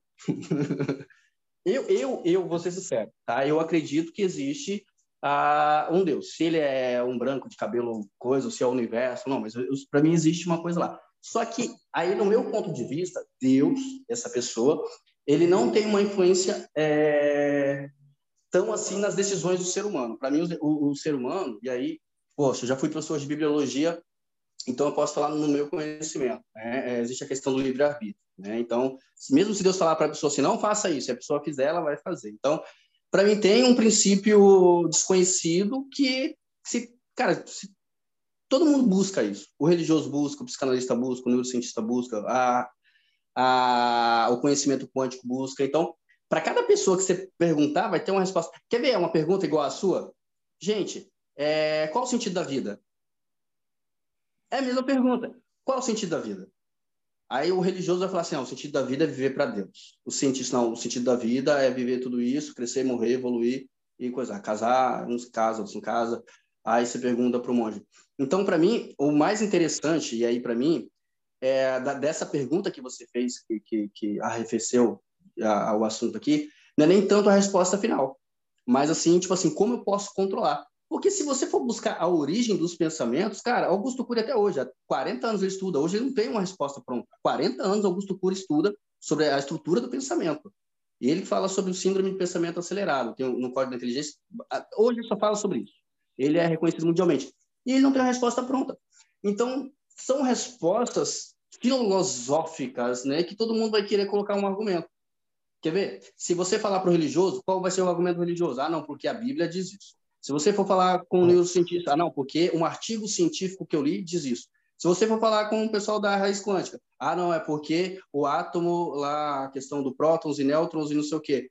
E as pessoas não conseguem entender, poxa vida, gente, desculpa, mas isso aqui não é uma verdade absoluta, é aquilo que eu sei sobre isso. Então, a resposta que eu dei, até preparei, foi, gente, o que eu sei sobre isso, sobre a origem dos pensamentos, é que existe sim uma questão química, mas que, para mim, meu ponto de vista, os pensamentos eles são gerados e aí eu trago Skinner, tá, gente? É a questão da memória de longo prazo. Para mim, tudo é, é, é, é, experiências de vida daquela pessoa, desde a questão do útero para cá. Eu acho que, para esse assunto, eu acho, eu, eu, opinião minha, não entra a questão divina. Para mim, só é uma questão ah, meramente biológica e científica né, química, meramente biológica e química. Para mim, Deus ainda não entra nessa história aqui. Deus entra em outra história. Né? Deus que eu falo é Deus, universo, a força ativa, sei lá, para mim é Deus mesmo, tá? É... Mas assim, é, é, aquilo que eu falo. É uma pergunta que nem aquela, tipo, qual o sentido da vida? Me responde isso, João. Qual o sentido da vida? Eu, eu ainda vou para um outro viés vida, dessa né? história toda. É, o pensamento ele vem como um produto do ser, né? É a mesma coisa que faz a bananeira não ser mangueira. Ela vai crescer, ela vai, vai, vai cumprir seu propósito de vida e pensamento no ser humano é um produto dela, é um fruto do que ele produz. Não tem Deus realmente. Para mim tem muito a ver com genética, com toda a memória celular. E para mim o pensamento é um produto da mente. Isso, acho, a minha opinião, acho que meio com a dona com a sua. Eu falei de Deus porque senão você para nossa, o Ed é ateu. Não, gente, não sou ateu, não. é, acho que é um produto do mamífero. Hã? É, eu acho que já chega a ser um produto do mamífero, que, que já se produziu, como ele vai armazenar as memórias da, da vivência dele para continuar sobrevivendo na próxima caça, na conformidade. Ô, ô, ô, Vila, você falou, algo, você falou algo que faz todo sentido, né? Eu, eu acho que você resumiu em duas falas tudo isso que eu estava falando até agora. É, o pensamento ele é um produto do ser, né? É, é, cara, a, a, a, gente, principalmente quem, quem faz psicanálise, né? Quem trabalha até com hipnoterapia, que faz a questão da regressão, cara, a pessoa que domina, que domina de forma ética a questão da regressão, ela, cara, ela, ela, ela pode atender N casos, realmente porque até para a questão do autoconhecimento mesmo, entendeu? A questão de personalidade, de hábitos ruins, de parar de fumar, síndromes de, de, de raiz emocional de, de, de doenças já, já consolidadas, psicossomáticas e tal, depressão, borderline e tal. É, a questão da memória recalcada mesmo, assim, você não sabe o que está dentro, cara, você sabe quantas mil, tem uma questão de hertz, não sei se alguém já estudou sobre isso, parece que a mente consciente trabalha, parece que em 12 hertz, 40 hertz, eu não vou falar o número certo, não, 12, 40 hertz. Ah, o nosso inconsciente de memória recalcada são 40 milhões. Cara, como é que você sabe quanto de informação tem lá dentro? Né? Então, é, é, é eu acho que é, quando eu falei sobre a incerteza e o medo, né? Eu falei sobre alguma coisa, até relacionei a questão da ansiedade, é que realmente a gente não sabe nem do nosso próprio universo, né? E aí eu, eu, eu, eu, eu já fui muito arrogante, tá, gente? Eu, eu sempre né? já fui muito arrogante mesmo, assim, de falar, é, não, é isso mesmo, não, porque é isso. Depois que, que eu me provava que eu estava errado, nossa, que idiota que eu fui. que isso, cara, que vergonha. Então, Hoje, sempre quando eu vou falar algo que eu estudei, eu falo, gente, desculpa, é minha opinião, tá? Se você não concorda, essa é a minha opinião, aquilo que eu estudei. Porque senão, se você não tem um equilíbrio para isso, ou você fica muito extremista, e você já vê os casos extremistas políticos, extremistas religiosos, ou você fica uma pessoa sem seu norte na vida. Ah, não faz sentido mais. Ah, não vou estudar sobre isso mais. Ah, não vou fazer isso mais, não. Ah, Olha aqui, o, o Serginho está falando aqui o seguinte, ó. É uma programação adquirida com experiência e genética. Um conjunto de equipamentos que funcionam juntos e não tem um exato. Exatamente. Essa, essa, essa é meu. Isso, isso é o conceito? O que, que é isso? Abre o, o Serginho, abre o microfone aí e é. participa, meu irmão. Também acho. Só porque a sua foto é bonita. É, olha, tá uma gracinha, pô. Se você colocasse Libão da ou ele fala muito grosso ou ele fala que é o Silva, fininho, né? É porque a gente tá no, na sala aqui, televisão, aí pode atrapalhar um pouco. Mas isso aí é o que eu acho. É, como olhando a mente como programação, né? É, é, para que isso, para que aconteça tudo isso, não não tem um exato, mas sim várias coisas. Aí eu coloquei Juntas. equipamentos entre aspas porque são, vamos olhar para a mente como um computador, por exemplo. O que faz o computador funcionar do jeito que tem que funcionar? Vários equipamentos. É a memória, é o processador, é o chipset, é várias coisas que fazem funcionar de fato. E aí, trazendo para nossa mente, lógico, aqui a gente já coloca fora a questão religiosa, né? Olhando para um lado mais é, mente mesmo. Então, acho que a resposta é não tem um exato, sim, sim vários fatores. Eu Agora, acho que a gente tem que colocar a Marcinha aí, na fogueira porque ela acredita em Deus. Pegando não, o gancho é, aí no Sérgio. Eu acredito em Deus também, cara, mas aqui a gente Olha, fala mais. Vai pra fogueira também. Deixa eu falar uma coisa, eu vou contratar o Sérgio, porque, tipo assim, eu falei cinco minutos, ele, é ele e o Vila, né? Eles resumiram realmente o que eu falei. Para mim, realmente é uma questão química e uma questão de experiências, né? Então, eu achei bem legal esse conceito. Ah, eu, eu vou ser sincero, quando, quando a gente coloca Deus, porque para mim. Uma Marcinha. É, o pensamento é Marcinha. Marcinha, não é uma crítica, não, tá? É, é, mais uma, uma posição minha. Gente, eu sou cristão, tá? Cristão. Eu tenho minhas diferenças com a religião, mas eu sou cristão. É... Queimou você também. De, deixa eu falar. Eu sou, não, eu, eu, eu, costumo dizer o seguinte: eu sou espiritual, não sou religioso. Tá? Eu tenho a minha espiritualidade. Também. Não, não convenço ninguém a ser que nem eu, então é, só para resumir aqui, a minha, minha, o, meu, o meu cristianismo, o meu, o meu cristão. Se eu estou certo, estou errado, aí é uma coisa que eu vou ter que pagar. Desenvolve, óbvio, tava mas, mas voltando aqui, voltando, uh, cara, o que eu ia falar sobre... Cara, só sobre a questão de Deus, tá? É, a, quando você coloca Deus como o, a fonte dos seus pensamentos, você está tirando uma responsabilidade que é sua, das suas decisões. Você está transferindo, a psicanálise chama isso de transferência, você está transferindo a sua responsabilidade para algo que você não consegue tangibilizar. Ah, se deu tudo errado, ah, foi o diabo.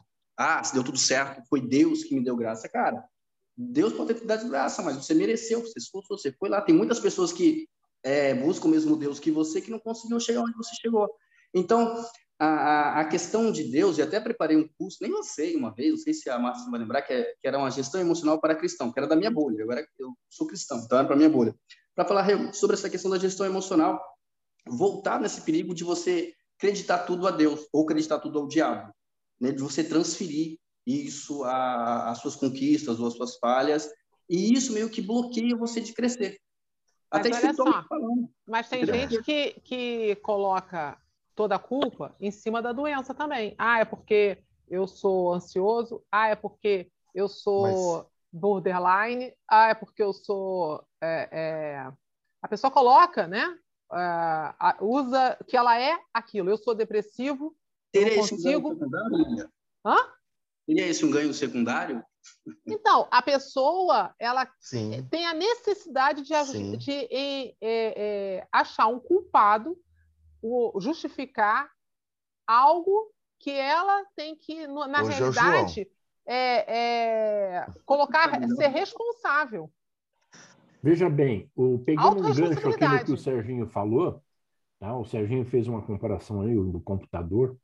Vocês já pararam para analisar que todos nós nascemos com alguns com algum software? Tá? A gente já vem com um softwarezinho de, de lá, não sei da onde. chipado de nascença. Já vem com, sabe, vem, vem com um chipzinho. Dos alienígenas. Né? Não, eu gostei da é metáfora, mas eu tinha que brincar. O, o que o Durante está falando é o, é o que o, o, o Vila falou, o André falou. A bananeira, ela cresce e dá banana. É. Né? A gente já nasce programado para quê? O esperma ir caminhando, é pegar no óvulo e ali parará. Então, o que faz isso tudo acontecer? Já é programações desde ali, já, já existe. Aterina, citosina, tinina. Deixa eu falar, deixa eu fazer uma brincadeira com o Vila aqui, só para distrair. Não, nem pensar, não. Faz com o João. o João provocou. Não, não, não. Não, não, não. não. Deixa eu fazer comparação com o que fizeram aí, mas eu já vi, eu já vi um pé de, de, de limão da pimenta. Ai. O que, que é isso? Te pegou, André. Eu já vi. Não, segura lá. Segura lá. Meu pai, ele estudou num, num livrinho lá dele antigo, um negócio de enxerto. Eu é. acho que é enxerto que fala que você faz um corte, aí coloca um raminho do negócio é e tal. Enxerto. Enxerto, tá? Esse é o nome, é que eu sou meio caipira, tá? Enxerto, tá? Não, até que eu falei certinho, eu não falei enxerto dessa vez, não, não puxei o R, não. Mas é, é, essa questão de identidade é uma situação, é uma questão eu, polêmica e eu não vou ter lugar de fala para falar. Eu vou brincar contigo, vou brincar contigo. quer dizer então, quer dizer então que você anda de moto, sofreu um acidente e vamos brincar hipoteticamente, que não desejo isso a ninguém, que você é, tenha amputado um dos braços, do cotovelo que seja. Hoje nós não temos é, tecnologia para enxertar um outro braço para substituir sua mão você está colocando uma espécie para a mesma espécie. É diferente você fazer o enxerto do um elefante numa zebra. Tá, mas deixa eu brincar contigo de novo aqui. O, Ai, João, vem para cá, João. vou devolver, vou devolver.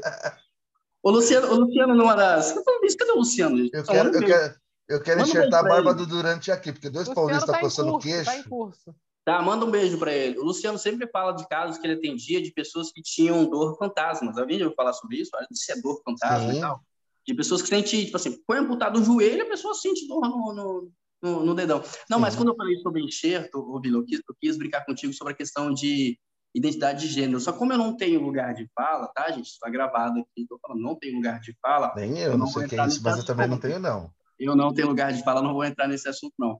Tá? Membro fantasma. Obrigado, Steph. Mas uh, eu, a Marcinha eu, vai pro fogo. É. Eu, eu, cara, eu, eu, vou muito pro lado, gente, eu vou muito pro lado, e a gente falando sobre livro de autoajuda, a gente voltando pro, pro tema, é, se alguém não leu, eu vou recomendar, tá, gente? O Poder da Responsabilidade. Então você não vai mais brincar, né? Ah, não, não, não tô brincando. Ah, então você não vai mais brincar. Né? Agora, agora é sério. Porque é o seguinte, é... não adianta nada você querer ter um crescimento pessoal, é, ter autoconhecimento e tal, e se você, se você não saber qual é a tua responsabilidade no mundo, né? Qual é a tua função nesse mundo? Já que você não sabe o sentido da vida e nunca vai saber, né? Paulo Vieira é foda, né? É... mas procura saber qual que é a tua função, qual é o seu papel. Tipo aqui, aqui. Como, é, como indivíduo como indivíduo? não, no, no, seu meio, aonde você vai. Tipo assim, a, a eu, eu, me questiono toda hora, qual é meu papel aqui? Meu papel aqui hoje é, é mais ouvir ou mais apresentar algum conhecimento? Né? Ou, então, tipo assim, tô falando isso para todo mundo. Qual, qual, é meu papel hoje? Depois que eu desligar isso aqui, vou tomar um café, vou conversar com minha esposa, qual vai ser meu papel?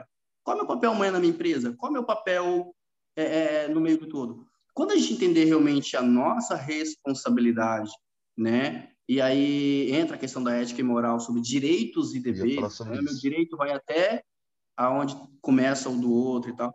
A partir desse momento, você começa a perceber o seguinte, que cara, você vai procurar transferir a sua responsabilidade, a sua culpa, o seu erro. É, eu queria, eu queria voltar nisso. É, eu queria voltar nisso. Você falou em relação à terceirização e aos cristãos, e a, a Lilian é, contemplou também em outra situação o que é você tirar a responsabilidade de si e passar para o outro lado.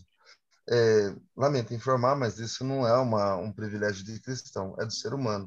O pessoal do candomblé faz isso, da Umbanda faz isso, do Não, eu falei isso porque é a única bolha de, de religião não tem problema. Cristão, tá? Não, então, é... mas assim, isso, isso, isso é uma prerrogativa do ser humano. Nós, como sociedade, a gente, para se tornar forte, a gente não pode se mostrar fraco. Isso é social. Então, nós colocamos a culpa em terceiros. Isso é aprendido de criança. Então, é um aprendiz... É, aquele software do Duran, que está aqui do meu lado, já sendo programado para trabalhar de não assumir a responsabilidade das coisas. O nosso trabalho aqui é vencer nossas fraquezas. Você, muito ansioso, por que eu entendi, acelerado, na intenção plena, você equilibra, você puxa o freio de mão e vai para o seu equilíbrio e se torna melhor. Eu, eu vou falar para você o que eu vi e que eu admirei de coração, e não é porque eu fui contemplado com a situação. Eu sempre conversei com a Lila em relação ao Luciano Garcia, o, o que eu penso, o que eu acho, qual era tal. Eu acabei participando do evento dele ali no, no, no, no salão que eles alugaram para fazer. São Paulo, esse evento que o Lu está fazendo com. Eu fui participar. Com o Pyong. Ed, eu conheci um outro Luciano. Não era o mesmo Luciano daqui. O cara teve postura, apareceu, se apresentou diante de 100 pessoas, 200, eu não sei quantas pessoas tinha lá. E ele falou com fluência. E ele deixou claro: a minha maior dificuldade de vida era se comunicar. Eu era uma pessoa fechada e ele vai. Não era gago. Então, eu também sou. eu, eu também sou. E a dificuldade é de apresentar. Cada um nasce com uma, uma, uma limitação a ser vencida. Eu acho que esse é o propósito da, da meditação. Quando eu não estava entendendo qual era o motivo do mindfulness, mas eu vou dizer para você como é que eu pratico a mindfulness, mindfulness atenção plena. Né?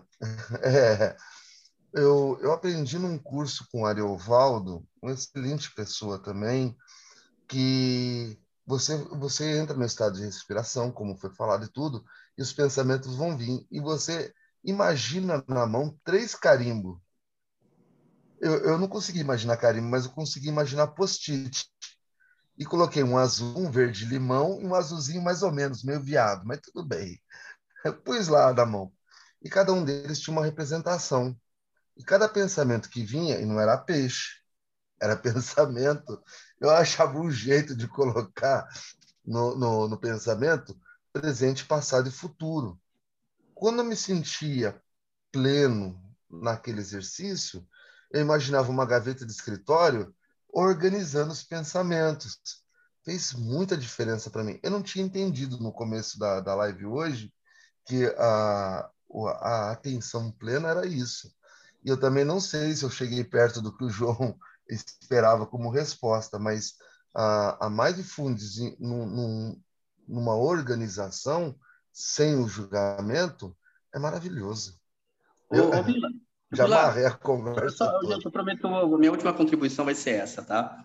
Não, é... eu quero que você é. faça mais, porque você falou do limão com pimenta, só está faltando o Gilson. Não, minha última contribuição vai ser essa, eu prometo. É, acho que o Ronald falou sobre o Ecatuli, não foi? Do Poder do Agora? Perdão, não entendi. O, foi o Ronald que falou sobre o Ecatuli, né? Sobre o Poder do Agora. Foi, é, eu é também. Torres. Eu também. O João também o falou sobre O Ecatuli é o único ser humano no planeta Terra que eu atravesso a rua para assistir uma palestra dele. É o único. Não, Vamos colocar ele na fogueira também. Outro, nem, João, Jesus, nem Jesus Cristo, se ele estivesse aqui na Terra, não atravessava. Esse foi para a cruz, foi para a fogueira. Ô, João, ô, João, ele não outro, João. João, existe outro. Você vai, você vai conhecendo. Existe outro. Mas o Ecatuli, o Ecatuli, o Ecatuli, ele fala um negócio no Poder do Agora, Cara, é que a partir desse momento eu dissociei muito a responsabilidade de Deus na minha vida. Vocês entenderam, a, vocês entenderam a força disso que eu acabei de falar?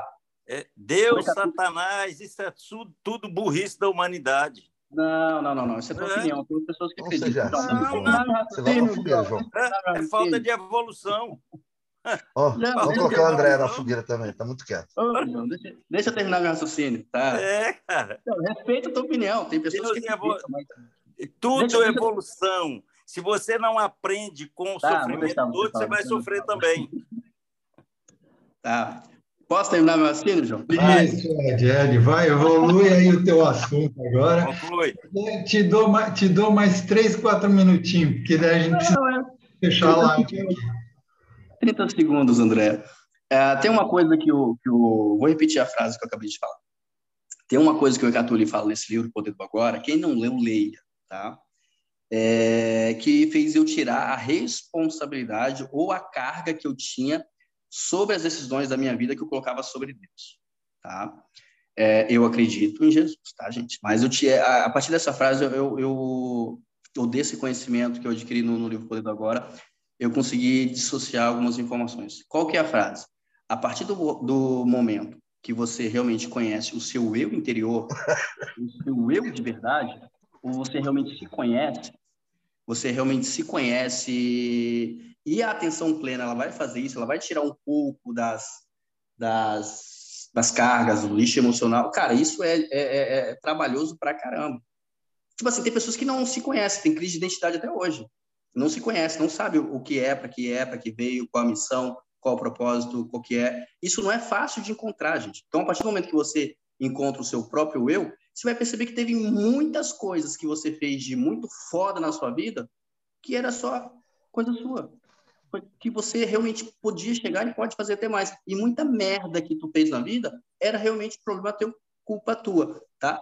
Vou terminar aqui com entre parênteses. Isso não tem nada relacionado a Deus. Isso tem a ver com aquilo que você é na sua integralidade, na sua plenitude. E para realmente as pessoas se conhecerem na sua plenitude, é difícil. Porque sempre vai chegar um outro e falar assim: olha, ô Vila, é, poxa, tu é engraçado, um exemplo. Tu é engraçado, Vila. Pô, tu é muito engraçado, cara. Tu é comediante, tu é muito engraçado. Estou dando um exemplo aqui, tá? É, não que tu não seja, mas fala assim: poxa vida, eu nunca tinha pensado nisso. Então, tem certas situações que você, é, é, durante a sua vida, vai chegar, poxa, você é isso, ou você é aquilo, você não pensa nisso. Então, a partir do momento que você realmente conhece você na sua plenitude, você vai perceber que as suas conquistas ou os seus fracassos são merecimento seu, né? Foi tu que construiu. Então, era isso. Eu, eu queria citar realmente Catolino isso aí, que ah, antes das pessoas tentarem conhecer o universo, ou tentar conhecer algo que é externo, procura realmente conhecer algo interno, a fundo, né? Procura conhecer você sem culpa ou sem arrogância ou sem nada, conhecer você como você realmente é. Se conhecer pelado, né? Eu acho que essa é a frase. Olha, olha lá, olha lá essa frase que estava lá na antiga Grécia. Conheça-te a ti mesmo e conhecerás o universo e o segredo dos deuses. Encerra essa gravação 10 e meia, por favor. Conheça-te a ti mesmo e conhecerás o universo e os segredos dele. Ou seja, de adulto. conhecendo a ti mesmo, estarás conhecendo o universo, está conhecendo Deus, porque cada um de nós é um universo. Moral da história. Eu, eu quero responder o Serginho. Ao se conhecer, a pessoa, na verdade, quando ela vai se conhece, ela tem uma qualidade de vida, qualidade de saúde, tem qualidade de tudo. Tudo, o problema tudo. é que as pessoas elas estão sempre procurando fora. A partir do momento que elas olham para dentro, elas se conhecem, ela sabe a atitude dela, ela sabe o, o limite, a fraqueza, a fortaleza dela, ela vai ter uma outra postura perante, perante ao trabalho, aos relacionamentos, perante toda a vida dela. É, o grande segredo, eu acredito sim, que é o autoconhecimento. É, Ô, Lilith. você se conhecer. Hã? Mas, mas quem sem consciência que é visitador? Ninguém, é, é, é. No, ninguém não, mas vamos dizer assim, ah. que 99,9% das pessoas não querem. Rapidinho, eu queria, eu queria rapidinho, Vila. 99 aí, ó. Deixa Fala, só botar um ponto aqui, botar um ponto aqui que o Vila tocou que eu acho que é interessante o seguinte. A Lilith. Assim, eu realmente acredito de verdade que a gente sabe muito, muito sobre a gente. Tem coisa que a gente sabe que faz muita merda, tem coisa que a gente tem de pensamento que a gente não gostaria de ter, mas a gente não consegue mudar mesmo tendo esse conhecimento. Eu acho que às vezes a gente coloca autoconhecimento como mudança, mas eu não concordo com isso. Eu acho que autoconhecimento pode ser legal, você tem consciência, mas não necessariamente você sabe como mudar. Porque se não fosse assim, eu acho que a hipnose não seria tão relevante como ela é pra gente, sabe? Porque muitas vezes só o processo de se conhecer já deveria ser o processo de mudança.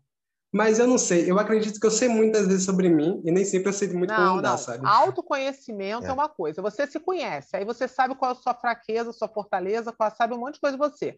Aí você, ao se conhecer, você vai ver, caramba, isso aí eu não sei lidar. Então eu vou. Tá é minha parte com relação à saúde, à alimentação, eu não sei me alimentar, eu, eu tenho dificuldade disso. Eu vou procurar um, um nutricionista. Ah, eu sou muito preguiçoso para isso. Para fazer atividade física, eu preciso. Eu vou procurar. Então, assim, ao se conhecer, você vai se munir de, de, de, de possibilidades, você vai ter um outro olhar para você é, é, ir atrás de possibilidades de pessoas que façam essa mudança. Pode ser através de terapia, pode ser através de uma hipnose, pode ser através de um médico uh, uh, específico, pode ser através de qualquer coisa. Mas ao se conhecer, você consegue fazer isso. Se você não se, não se conhece, você não consegue. Você não sabe que aonde caminhar, não sabe para onde ir. Ô, Lília, eu concordo com vocês dois. Pronto, perfeito. perfeito. O André está doido para fechar a gravação. Eu concordo, com vocês três, eu concordo com vocês três. Eu concordo com o que o Ronald acabou de falar, com o que a Lília acabou de falar e com o que. Eu ia fazer isso, mas depois teve aqui. Com o que a Marcinha falou.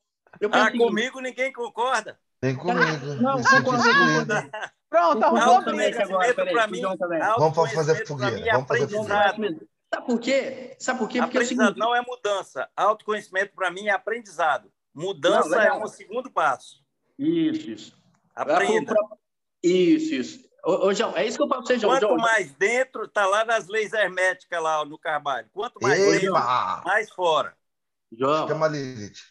Quanto João. mais dentro, mais fora. eu concordo com o João também. Mas assim, é, não adianta nada você saber. Se você, um exemplo, você tem um tem um carro por vila. Ah, eu quero. É, não, tem um também. carro por vila. Só que o Vila, só que o Vila, é, ele não sabe dirigir. É verdade. Ela falou, Vila, ó, eu vou pagar a tua CNH, vou te dar o carro e tal, mas você precisa estar seis meses estudando. Sabe que ele ia falar? Ah, não, vai dar muito trabalho. Ah, não, é. vou gastar muita energia. Por isso que eu concordei com a Marquinhos lá atrás. Então a mente pensa o seguinte: ah, isso vai dar muito trabalho? Ah, isso vai dar energia? Vai gastar energia? Ah, vou fazer não. Eu sei que tem que mudar, mas não vou parar de fumar. Ah, eu sei que eu tenho que comer melhor, mas não vou comer não. Ah, não. Vou comer um hambúrguer que é melhor. Vou continuar bebendo minha cachaça, que é melhor. Vou continuar tendo esse hábito procrastinando porque é melhor. Deixar para amanhã. Então, é, é, eu, eu acho que precisa ser mudado, e aí ah, tem um livro que eu estou lendo sobre hábitos, que ele faz todo sentido, que é o Poder do Hábito, que diz que tudo na vida é hábito. Vício é hábito, fé é hábito, é, estilo de vida é hábito. Então, tudo é, é algo que você meio que se programa, né? Entendeu? É, meio que concordo com o Duran, eu, eu, acho que a gente pode deixar para outro lado, sobre essa questão da, da, da, predestinação do material genético. Será que a gente já nasce já com, com a predestinação para fazer algo? O, o nosso material genético já vem carregado para a gente escolher algo ou escolher? Ou a gente aprendeu isso na infância, que se eu chorar eu ganho uma mamadeira, se eu chorar eu ganho o colo da mamãe, né? Então, é uma tão boa essa questão da predestinação genética que se eu tiver outra oportunidade eu participo com vocês. E com o João também. Bom, é, eu, eu, preferia que você tivesse terminado com aquele no papo de eu concordo com todo mundo, pronto. E a gente Ia ficar mais fácil. Eu não, eu discordo, não, eu discordo do André, porque o André quer, quer, quer acabar a conversa. É, o André está querendo acabar. Eu vou, eu vou, fazer o seguinte, eu vou fazer o seguinte. Vou arrumar, abrir outra live, outra resenha. Não vou apanhar aqui, se sair, tá? Durante, podemos fechar então? Deixa eu ver o nosso professor aqui. Podemos, velho, podemos. E, de, e, depois a gente deixa rolando, que nem a Marcinha falou aqui, deixa rolando, ela, e a gente termina a gravação, porque isso daqui vai para o YouTube, daí fica muito grande, o pessoal se cansa.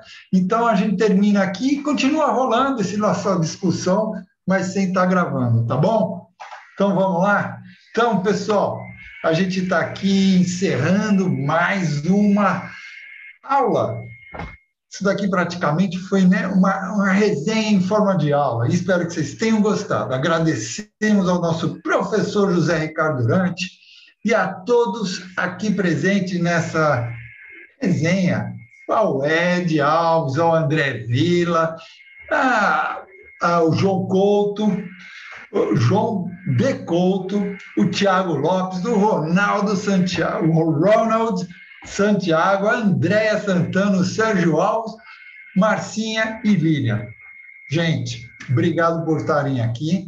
E também a você que está aí no, no podcast nos ouvindo e a você que está aí no YouTube nos assistindo. Aproveite, dê o seu like, colabore para o canal do Praticadamente crescer cada vez mais.